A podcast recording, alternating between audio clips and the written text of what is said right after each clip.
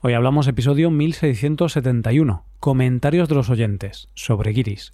Bienvenido a Hoy Hablamos, el podcast diario para aprender español. Los viernes publicamos dos episodios, un episodio público y otro solo para los suscriptores premium. En el episodio premium de hoy, Rebe y yo hablamos de algunas de las estafas más comunes que podemos encontrarnos en Internet.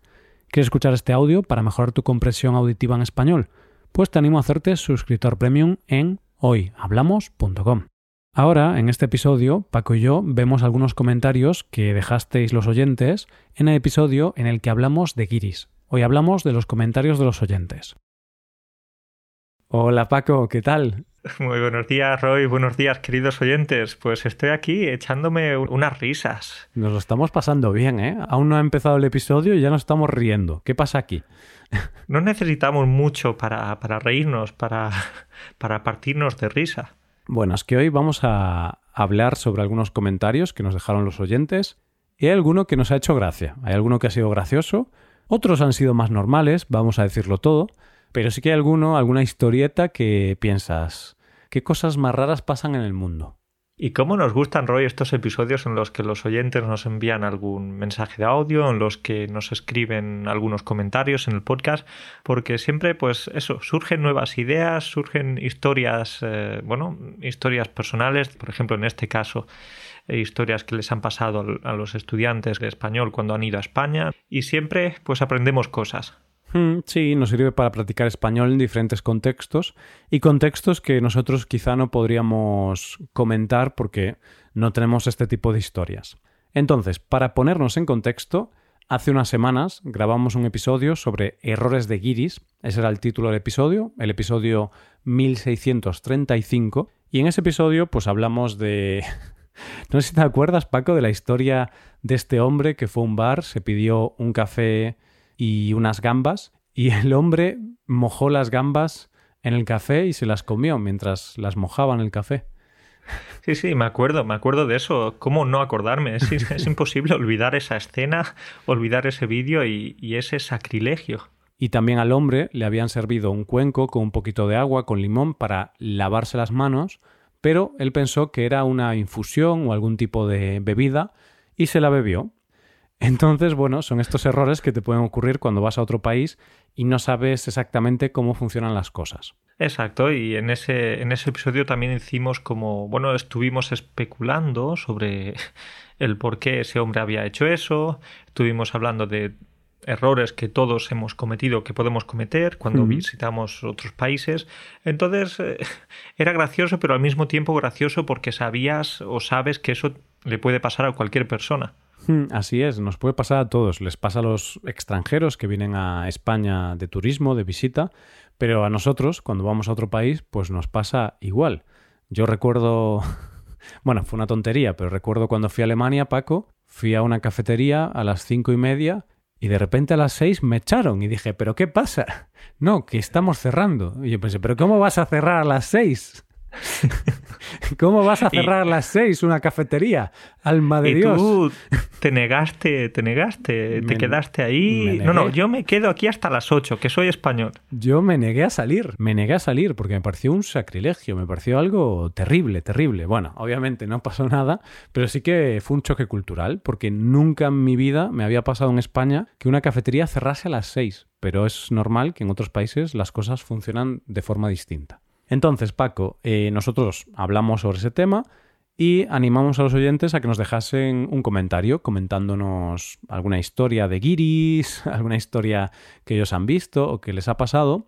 Y bueno, hubo unos cuantos comentarios y por eso hoy vamos a comentar los comentarios. Roy, con esa repetición tengo que decirte, te repites más que el ajo. es verdad, pero ¿qué quieres que diga Paco? Porque es lo que vamos a hacer hubo unos comentarios de los oyentes y hoy los vamos a comentar, los vamos a debatir, vamos a hablar sobre ellos.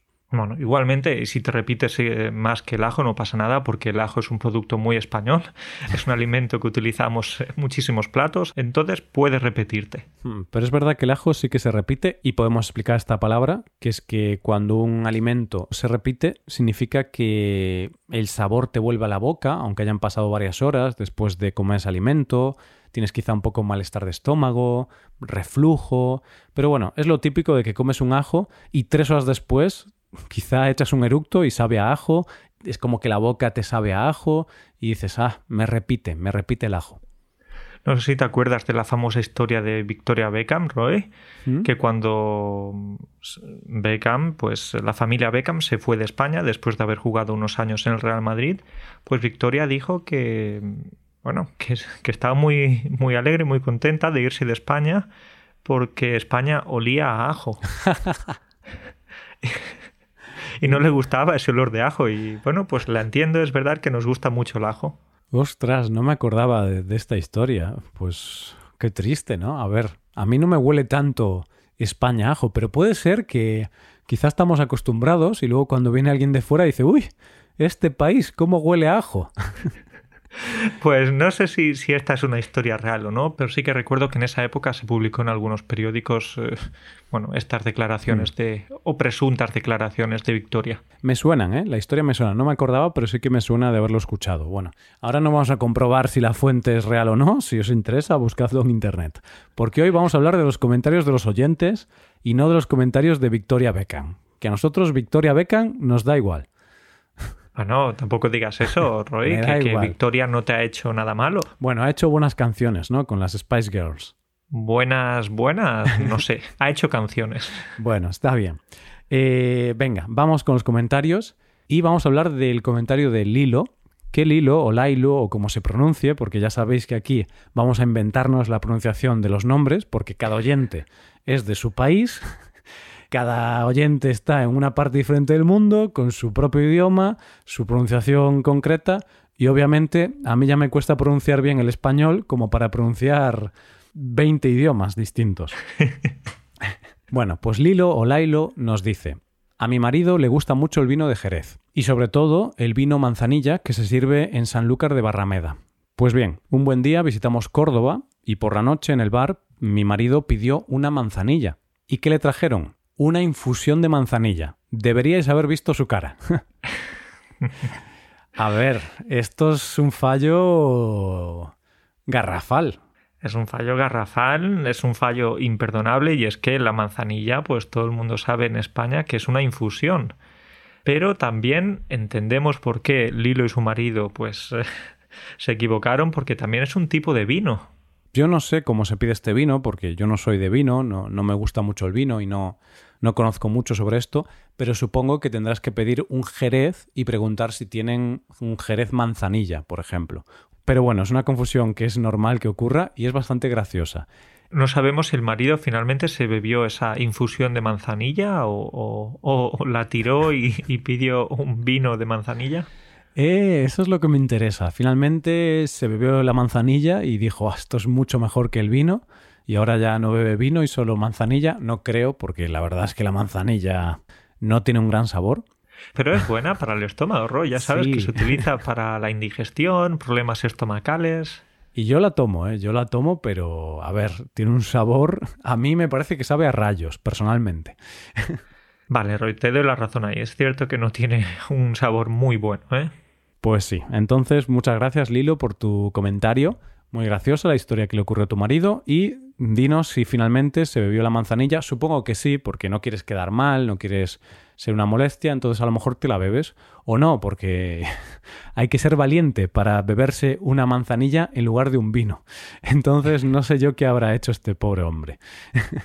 Este pobre hombre. Bueno, qué, qué dramático, Roy. Pues seguimos con otro drama. Drama, comedia, no se mezcla las dos cositas. Vamos con la historia de Josh o Josh, porque nos dice lo siguiente. Cuando era niño, más o menos con 5 años, y estaba en una clase de 20 niños y niñas, durante, durante el curso, durante el año, entró un niño español. Todavía recuerdo su nombre, se llamaba Ramón. La profesora era una mujer de unos 55 años, una monja. Nosotros le dijimos a Ramón que debería llamar a la monja Klutzat, que significa cabrona en su idioma, claro. Eh, no sabemos qué idioma es, Roy, pero... Eh, yo lo he buscado, Paco, por curiosidad, y es holandés. Es neerlandés. Eh, yo no sé si exactamente significa cabrona o no, pero bueno, los resultados que había en Google no eran positivos. Sí que las traducciones eran como cabrón, imbécil, cosas así, eh, malas. que no deberías decir a una monja. Ni a nadie, pero bueno. Ni a nadie, a una monja menos. Pues. Si no quieres la ira de Dios. Pues eh, George continúa diciendo que qué felicidad, porque un día más tarde él, este chico Ramón, llamó a la monja cabrona. Y nosotros nos reímos mucho, Ramón se puso rojo como un tomate y bueno, pues pobrecito Ramón. Bueno, a ver, es una historia bastante graciosa. Claro, si esto lo haces con 20 años, pues eres inmaduro, pero la historia nos cuenta que tenían 5 años, estaban en el colegio, entonces es algo muy habitual. Y aquí vemos un ejemplo de lo difícil o las complicaciones que puede haber para integrarse en una sociedad distinta, con un idioma distinto. Bueno, te pueden pasar estas cosas. Pero yo creo que siempre es más fácil integrarse, Roy, cuando llegas a un nuevo país y la gente empieza a, a decirte palabrotas a enseñarte palabrotas. Creo que es algo muy típico. Cuando llegas quieres aprender algunas palabritas y las primeras palabras que, aprendes son palabrotas. Es algo muy, muy habitual. Hmm, eso es cierto. El problema es cuando te engañan y te dicen que, que Klutzak significa monja cuando en realidad significa cabrona, ¿no? Entonces puedes tener un problema. Espero que, Ramón no se quedara traumatizado, pero eh, bueno, con cinco años a lo mejor las cosas se pueden olvidar. Yo no me acuerdo de nada o casi nada de cuando tenía cinco años, Roy. Entonces, eh, ojalá que Ramón ahora esté, esté feliz. Bueno, yo me acuerdo de un detalle de esta época de mi vida. Recuerdo que mm, no sé cuántos años tenía, un poquito más de cinco años, pero no mucho más. Por ahí, ¿no? Recuerdo que un día vi a mm, mis compañeros de clase, estábamos en el autobús y vi que hacían un gesto con la mano. Esto es verídico, ¿vale? Esto es cierto. No es una broma. Sabéis que yo soy muy bromista, me gusta inventar mis historias, pero esta historia es real. Entonces estaba con mis compañeros en el autobús para volver a, casa y, y estaban haciendo una peineta, un corte de mangas con la mano, que es ese gesto ofensivo que hacemos hacia otra persona, que es que tenemos todo el puño cerrado, excepto un dedo, que es el dedo de en medio, el corazón, que ese dedo lo tenemos levantado. Es el típico gesto que creo que se hace en casi todo el mundo. Bien. Mm. Vale. Bueno, bien, bien. Mal. Mal, pero bien. Mal, pero bien. Pero claro, ¿qué pasa? Yo era tan pequeñito que en ese momento yo no sabía el significado de ese gesto. Yo veía a los niños haciéndoselo a los otros niños del otro autobús, pero yo no entendía por qué, porque nadie me había explicado que ese gesto era ofensivo. Entonces yo llegué a mi casa y yo comía en casa de mis tíos. Nunca me olvidaré de este, de este día. Llegué a mi casa, estábamos comiendo, vi a mi tío mi tío me, estaba viendo directamente y yo cogí y le hice un corte de mangas en toda su cara, una peineta así. Bueno, yo ahora lo estoy haciendo, se lo estoy haciendo a Paco. Le hice una peineta súper ofensiva, pero claro, sin ninguna mala intención, porque yo no sabía que tenía esa, ese significado malo, ese significado ofensivo. Y ese día te quedaste sin comer, porque... Me quedé sin porque le, te quedaste sin postre, te quedaste sin comer porque, claro, a tu tío no le hizo mucha gracia ese, gesto. Claro, y se quedó pues bastante sorprendido y, y, sin saber muy bien qué decir y me dijo, ¿por qué? ¿Por qué me haces eso? Y yo decía, porque sí. Claro, no tenía ninguna explicación lógica, es como, no sé. Y claro, yo es no lo que hacen otros niños, ¿no? Es lo que hacen los otros niños. Y no entendía por qué él tenía esa cara tan compungida. Y entonces me dijo, a tu cuarto. Y me, y me mandó a la habitación. Ya me imagino esa conversación posterior con, su pareja hablando de estamos criando un monstruo, este sobrino va a acabar en la cárcel en el futuro, ¿qué podemos hacer con él? Y pobre de mí, yo pensaba, pero, pero ¿qué he hecho mal? ¿Qué les ha parecido tan mal? Pero bueno, creo que son esos pequeños detalles, esas pequeñas experiencias que te hacen aprender. Yo a partir de ahí, aunque quizá no sabía exactamente qué había pasado, sí que intuía que ese gesto quizá no era muy agradable.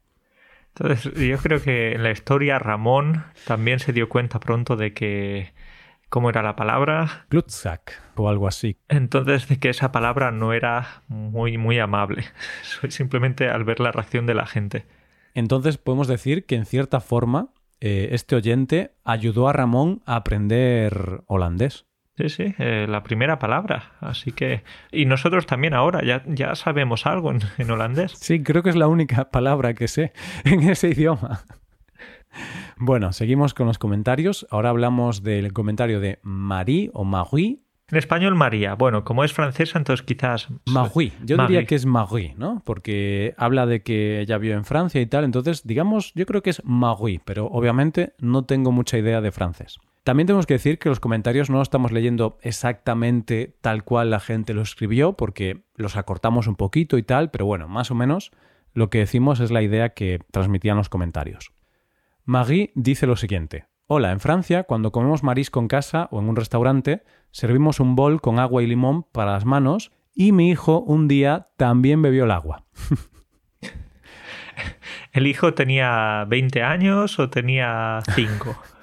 Esa es una buena pregunta. Entiendo que el hijo era pequeñito, entiendo que era un niño joven, pero bueno, yo a lo mejor voy a Francia, me ponen eso y pienso que es una bebida típica francesa.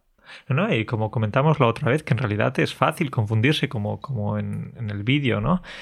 Si ves un, un vaso o un bol con agua, pues ¿qué piensas? Pues el agua es para bebértela. Claro, agua con limón, eso es digestivo.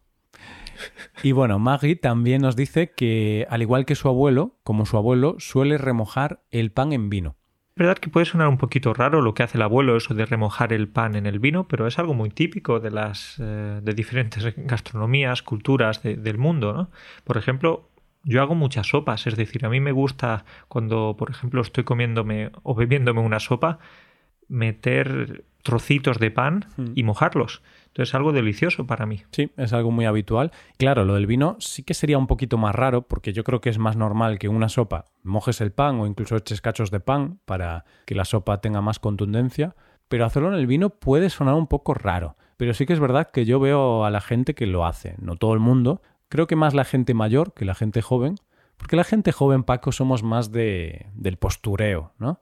Entonces vas a un buen restaurante con tu copa de vino de 30 años de reserva y dices, uh, como es francesa Marie, voy a decir, uh ¿no? Que esto, siempre lo francés nos suena muy refinado. Y claro, mojar el pan en vino, esto es más del pueblo. Esto lo hacía mi abuelo, así, algo más de pueblo, de no importa, no hay que ser refinado. Esto está buenísimo. Ahí está, y eso si lo haces ahora en un, en un restaurante, pues a lo mejor el resto de comensales te va a mirar mal y vas a ser famoso en, Instagram o en las redes sociales. O, o a lo mejor es una nueva tendencia. ¿Sabes estas cosas que pasan ahora, que cogen cosas que han existido siempre y le ponen un nombre en inglés y dicen que es como una nueva tendencia? De hecho, Creo que hablamos en un episodio de Recientemente hablamos de eso, sí, sí, sí. Ya decía yo que me sonaba este tema. sí, sí, pues eh, lo tienes en la cabeza por eso, porque hace unas pocas semanitas hablamos de eso. Pues esto sería algo así, ¿no? Verían a una persona en un restaurante así lujoso, donde es raro mojar el pan en vino, la verían mojar el pan en el vino y dirían que es el nuevo breathwetting. o algo así. breathwetting, vale, wine, oye, wine breathwetting, o no sé, wet es mojar, ¿no? Creo, o mojarse. No sé si, esa acción va a tener mucho éxito, a mí no me apetece, pero oye, respeto que el abuelo de Mary eh, quiera, quiera hacerlo. Hmm, y hay mucha gente que lo hace, a mí no me gusta el vino, entonces no, no lo hago porque ya no veo el vino. Pero bueno, el padre Rebeca también hace esto y se le ve feliz cuando lo hace, así que probad. Mojad el pan en vino. Entiendo que se hace en vino tinto, porque yo cuando lo he visto era en vino tinto. No sé si en vino blanco también se hace.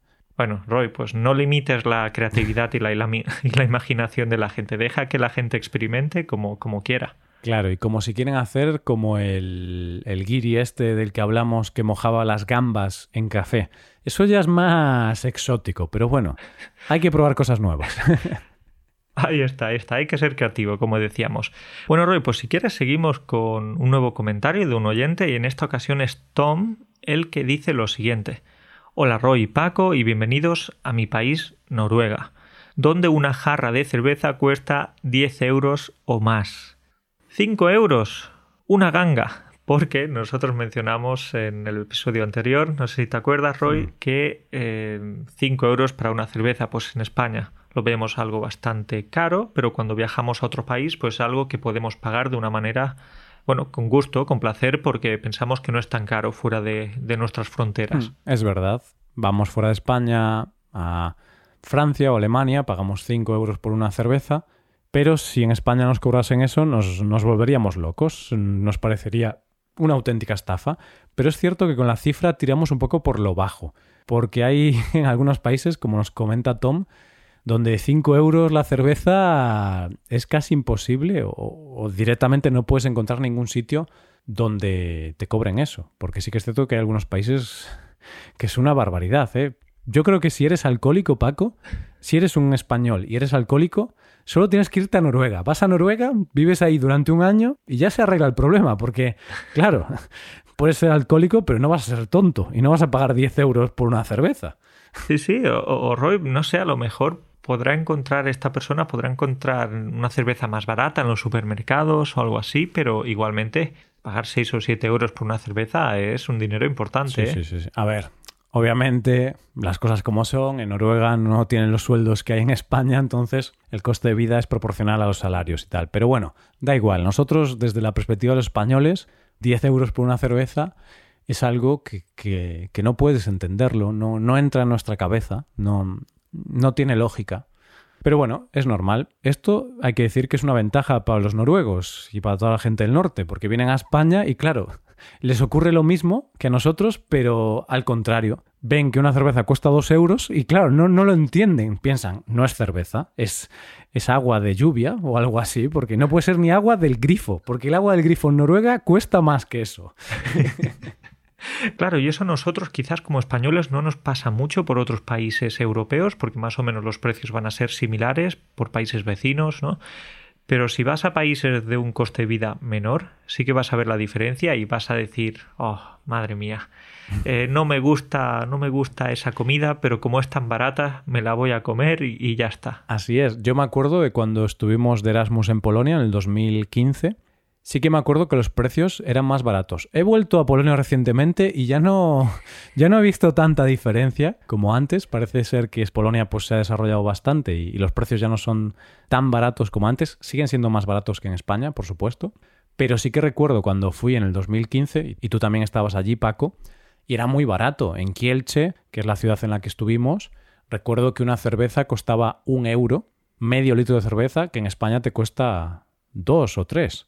Entonces, claro, para mí era regalado. Sí, en esta ciudad sí que es verdad que la cerveza era mucho más, mucho más barata, pero ahora ya por la inflación y por otros motivos sí que es verdad que la cerveza no está tan barata como antes, pero sí que se puede ver la diferencia. Entonces, fíjate que no estamos hablando aquí de, de, de los yogures, de la carne, no, hablamos de, de la cerveza, ¿eh?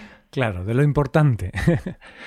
Venga, vamos ahora con el siguiente comentario. Es de Peter y Peter nos dice esto. Mi amigo chino vino a Londres, en Inglaterra, por primera vez. Visitó un kiosco de hot dogs y dijo, esta es la única parte del perro que no como. Ups. bueno, creo que esto Bueno, es un esto- chiste, ¿eh? creo que no es una historia real. Puede ser que sea real, pero yo creo que no. Yo creo que es un chiste de Peter que estaba sembrado cuando, cuando escribió esto. Vamos a preguntarle a Peter si esta historia es real o es un chiste, pero, pero sí que, bueno, es verdad que hemos crecido con la idea de que los chinos, las personas de China comen perros, pero la realidad creo que es bien distinta, o al menos los perros no son, no son un alimento común en su gastronomía, ¿no? ¿Has, has escuchado lo mismo? Yo por lo que he investigado un poquito, no es tan común. Claro, nosotros cuando hablábamos de esto parece que todos los chinos comen perro como nosotros comemos pollo. Sí que he visto que, bueno, cada vez es menos común, hay muchos chinos que nunca han probado el perro en su vida, muchos chinos consideran que los perros son animales de compañía y no ganado, no son comida. Pero bueno, sí que quizá en algunas zonas más rurales y tal se sigue manteniendo esta práctica o esta tradición, pero claro, no es tan habitual. Pero bueno, obviamente es un chiste que, que no ha estado mal, pero tenemos que decir otra cosa que no es un chiste, y es que en España, iba a decir comemos, pero voy a decir algunas personas comen, ¿vale? Porque no quiero incluirme. Algunas personas comen testículos, Paco. Testículos de, ¿De qué? de sus vecinos. no, o- no. Espero que no. Y algunas personas comen testículos del toro, que es un plato que se llama criadillas. Tiene mejor nombre criadilla que testículo, ¿verdad? Tienes razón, Roy, pero yo tampoco había probado las criadillas y no tengo ganas de, de probarlas. Pero del toro se come incluso no solo esa parte, también el rabo. Pero el rabo, no, no el rabo que estás pensando, sino la cola. La cola, ¿vale? Vale, vale. Eh, esto es un apunte importante porque, claro, estamos hablando de testículos y de repente Paco me dice que se come el rabo del toro. En el español coloquial y vulgar podemos llamarle rabo al pene. ¿Vale? Esto es en el lenguaje muy vulgar y muy coloquial, ¿vale? Em, entonces, bueno, Paco se refiere al rabo real, que el rabo es la cola, sí que podemos usar la palabra rabo para referirnos a la cola, pero bueno, eso, que sepáis que mm, si os dicen algo raro con la palabra rabo, quizás que están usando de forma vulgar la palabra rabo para referirse a pene. Vale, y Roy, también he dicho rabo porque el plato se llama rabo de toro, ¿eh? Correcto. Entonces no pienses que yo ya estoy pensando en cosas raras por aquí. Mm. Y si vamos a un restaurante en España y pedimos rabo de toro, no hay ningún problema, se entiende bien porque nos estamos refiriendo a esa parte del toro y no va a haber ninguna confusión, ¿vale? Pero claro, si tu amigo te dice, tengo un rabo enorme, quizás se refiere al pene. Oye, ese amigo es un poco raro, un flipao, ¿eh? sí, sí, sí. Bueno, es un ejemplo, obviamente. Eh, venga, seguimos, Paco. Siguiente comentario. Vale, pues vamos con el comentario de Zeynep que nos dice lo siguiente. Me acabo de enterar de que en algunos lugares traen este tipo de bebida para lavarse las manos. Hablamos del agua, hmm. ¿no? el, ejemplo de, de las gambas del otro día. Es la primera vez que lo escucho. También debo defender al turista, porque si fuera este señor probablemente haría lo mismo. Tal vez preguntaría qué, tengo que hacer con esa bebida caliente. No sé, pero jamás podría criticar a ese señor. Correcto. Bueno, pues no hay nada que añadir, ¿no? Es un poquito también el pensamiento que nosotros tenemos. Ahora lo sabemos, ahora estamos preparados, nosotros y todos los oyentes también. Ahora ya sabéis que si algún día os ponen agua con una rodaja de limón, al mismo tiempo que habéis pedido algo de marisco, quizá el agua es para limpiaros las manos, no para beber. Sí, buen apunte, Roy. Buen recordatorio.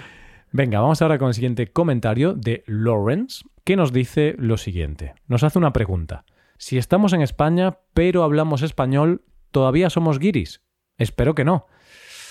Uy, Lawrence, Lawrence, Lawrence. Mm, no quiero ser yo quien te diga la mala noticia, pero probablemente, probablemente vas a ser guiri toda tu vida, aunque hables español. Aunque tu español sea perfecto, pero con ese nombre, con el nombre de Lawrence, si te llamaras Lorenzo, entonces ya sería diferente. Pero Lawrence... Lo primero, hay que cambiar el nombre, Lawrence, lo siento. Tú no puedes decirle a alguien, hola, me llamo Lawrence. Y seguro que lo pronunciarás como se pronuncia, ¿no? Lawrence. Y nadie te va a entender. Tienes que decir, me llamo Lorenzo y ya está. Bueno, esto es una broma, Paco, pero es cierto que, por ejemplo, yo cuando me presento en inglés, a veces digo mi nombre, Roy, pero claro, como es con la R fuerte, ¿no? La R, este sonido que no todo el mundo tiene, no existe en todos los idiomas, muchas personas no, no, entienden. Entonces muchas veces digo, me llamo Roy y ya... Pero claro, a mí me suena raro. Yo no, yo no me llamo Roy.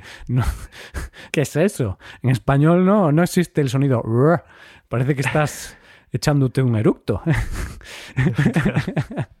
tan parecido, pero tan distinto. Claro, Roy, pues en esos momentos sientes lo mismo que cuando nosotros decimos Lawrence a alguien que, que, quizás no se llama Lawrence, sino que se pronuncia mucho mejor de lo que nosotros lo hacemos. Claro, quizás sea Lawrence, Lawrence o lo que sea, y nosotros diremos Lawrence. Y aún nosotros nos esforzamos un poquito, quizá. Pero bueno, un español que no sepa inglés. Va a decir Lawrence, ¿no? Lawrence, sí, Lawrence probablemente. Pero bueno, volviendo a la pregunta, a ver, obviamente yo creo que si ya hablas español, tu nivel de guiri se reduce. Entonces creo que es difícil quitarse el estigma de guiri, pero yo creo que depende más no de los guiris en sí, sino de los españoles. Porque tú puedes esforzarte mucho como turista por aprender el idioma, por adaptarte a las costumbres, pero si la persona que vive en ese país quiere ponerte esa etiqueta, tú como turista poco puedes hacer, porque tú aunque hables español perfecto, siempre vas a tener acento. Es así, o sea, es casi imposible eliminar el acento. Es casi imposible. Entonces, no hay que preocuparse. Si una persona por el acento sabe que eres de Reino Unido, pues no pasa nada. Que te llame Giri, pues ya depende de esa persona, ya depende de ese español, no de nosotros. En definitiva, Roy, si Lawrence y otros quieren ser menos guiris, pues que aprendan español a perfección, que aprendan con nosotros y, eh, y de esa manera van a perder la etiqueta de guiri. E importante, Paco, que dejen de cenar a las 7, que empiezan a cenar, venga, a las ocho y media. Ahí, ahí te lo compro. Ahí ya no te llamo Giri. Te llamo persona un poco rara, pero Giri no eres. ya medio Giri. Bueno, venga. Vale, pues ¿qué te parece? Vamos con Vivian, que es la penúltima persona que nos ha escrito, y ella es de Brasil y nos dice, acá en Brasil hay una cosa similar, pero con europeos y norteamericanos. Los llamamos gringos que son nuestros guiris. Mm, conocía este, este concepto porque, si no me equivoco, también en México y en muchos otros países de Latinoamérica usan esta palabra para referirse a los norteamericanos, que también destacan mucho, ¿no? Me imagino al típico americano, alguien de Estados Unidos, un canadiense que llega allá a México y claro, destaca, es muy diferente, no habla español o si lo habla, lo habla con acento, tiene una cultura distinta, una viene de un país distinto. Quizás son más altos, porque me suena que los americanos son bastante altos. Y los mexicanos no son tan altos, son más bajitos. Esto es como los, españoles cuando vamos a los Países Bajos. Creo que rápidamente pues, destacamos, ¿no? Porque somos más bajos que, que, ellos. Exacto, eso es lo que pasa, ¿no? Viene un noruego a España y generalmente los noruegos son más altos, entonces, claro, ve a los españoles ahí abajo y dice, ¡Hola! ¿Qué tal? Hola, soy español, estoy aquí abajo. Bueno, eh, acabamos el episodio con el comentario de Eli. Eli nos dice esto, ayudadme, me estoy convirtiendo en una guiri. Crecí en las playas de California jugando voleibol y surfeando y sigo haciéndolo. Ahora que tengo 60 años, mi piel está desgastada, con manchas del sol y arrugas, y me quemo más fácilmente. Ya estamos en España y Portugal con un gran sombrero y gafas de sol. Entonces parece que Eli sí que cumple el estereotipo de Giri. Se quema fácilmente, tiene sus gran sombrero, sus gafas de sol. Pero bueno, lo de surfear, mm, para un Giri, como yo la imagen de Giri, sí que suele ser una persona de 50, 60 años, pero claro, no me lo imagino a este Giri con sus sandalias surfeando. Entonces, Eli mm, no cumple mi estereotipo de Giri. Bueno, quizás se quita las sandalias para surfear, o espero que se quite las sandalias. Igualmente, yo, mi imagen de Giri no es una persona que surfee con 60 años. No es Giri, porque un Giri es como más estereotípico, tiene que ser más tradicional. Eli es demasiado moderna. Venga, pues sigue el comentario, nos dice, ¿sabéis por qué los guiris son mayores? Porque nuestros hijos están fuera de casa y estamos jubilados. Tenemos tiempo y dinero para viajar y escribe esto. ¡Uh! Como contenta, claro, tiene tiempo y dinero para viajar. ¿Cómo no va a estar contenta Eli? Mira, qué alegría, qué alegre que está Eli, ¿no? Claro, ya los hijos han crecido, ya no suponen un gasto tan, tan grande, entonces tienen más dinerito. Claro, y más tiempo, Paco, porque ya no tienes hijos, significa que ahorras dinero y ahorras tiempo. Son todo ventajas. Entonces hay que aprovechar esos años de la jubilación para viajar y hacer como hace Eli.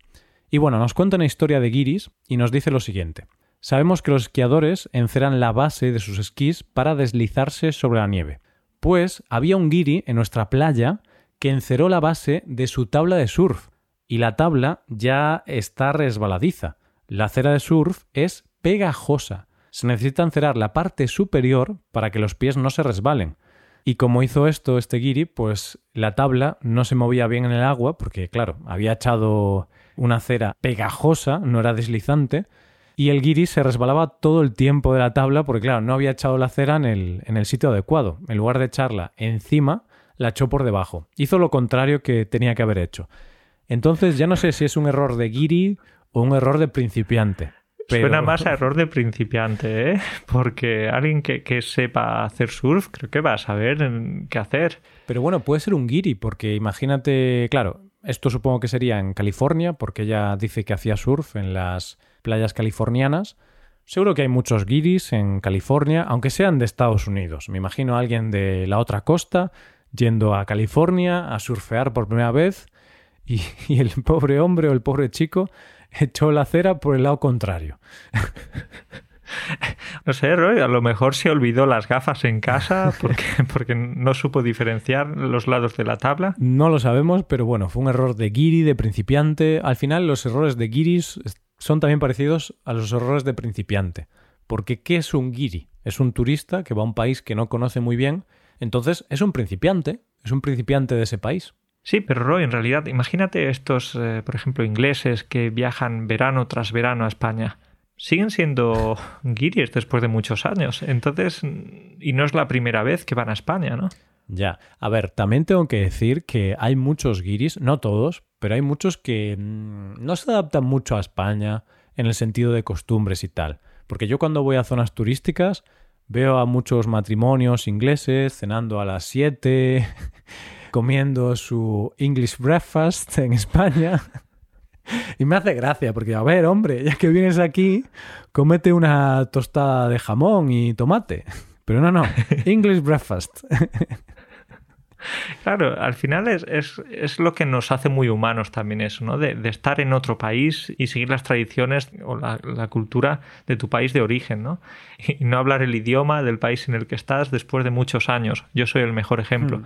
Entonces, eh, es así, ¿no? Que, que, queremos sentirnos como en casa, incluso si estamos en la otra punta del mundo. Sí, tenemos unos gustos y unos hábitos y aunque vayamos a otro país, no sé, Paco, tú estás en Polonia y sigues comiendo tortilla española. Yo estoy aquí en Chipre y me encanta la tortilla española y no he cambiado mis hábitos de alimentación.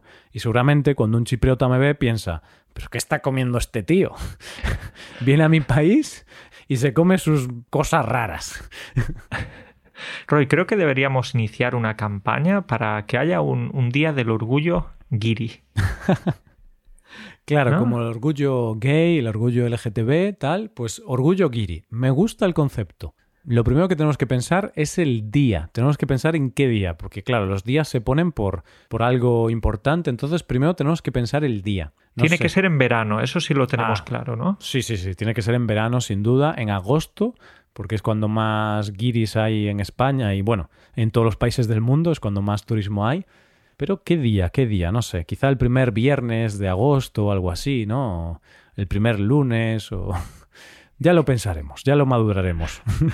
ya sabes que las cosas de palacio van despacio, entonces no hay prisa tampoco, ¿eh? Ya lo pensaremos. Bueno, pues dejamos aquí el episodio. Un saludo a todos los oyentes y un saludo especial a los oyentes que nos dejasteis un comentario. Muchas gracias por vuestros comentarios. Muchas gracias. Y Paco, cuídate mucho. Gracias a ti también por estar aquí. Nos vemos la semana que viene. Un abrazo para ti y para todo, Roy. Hasta pronto.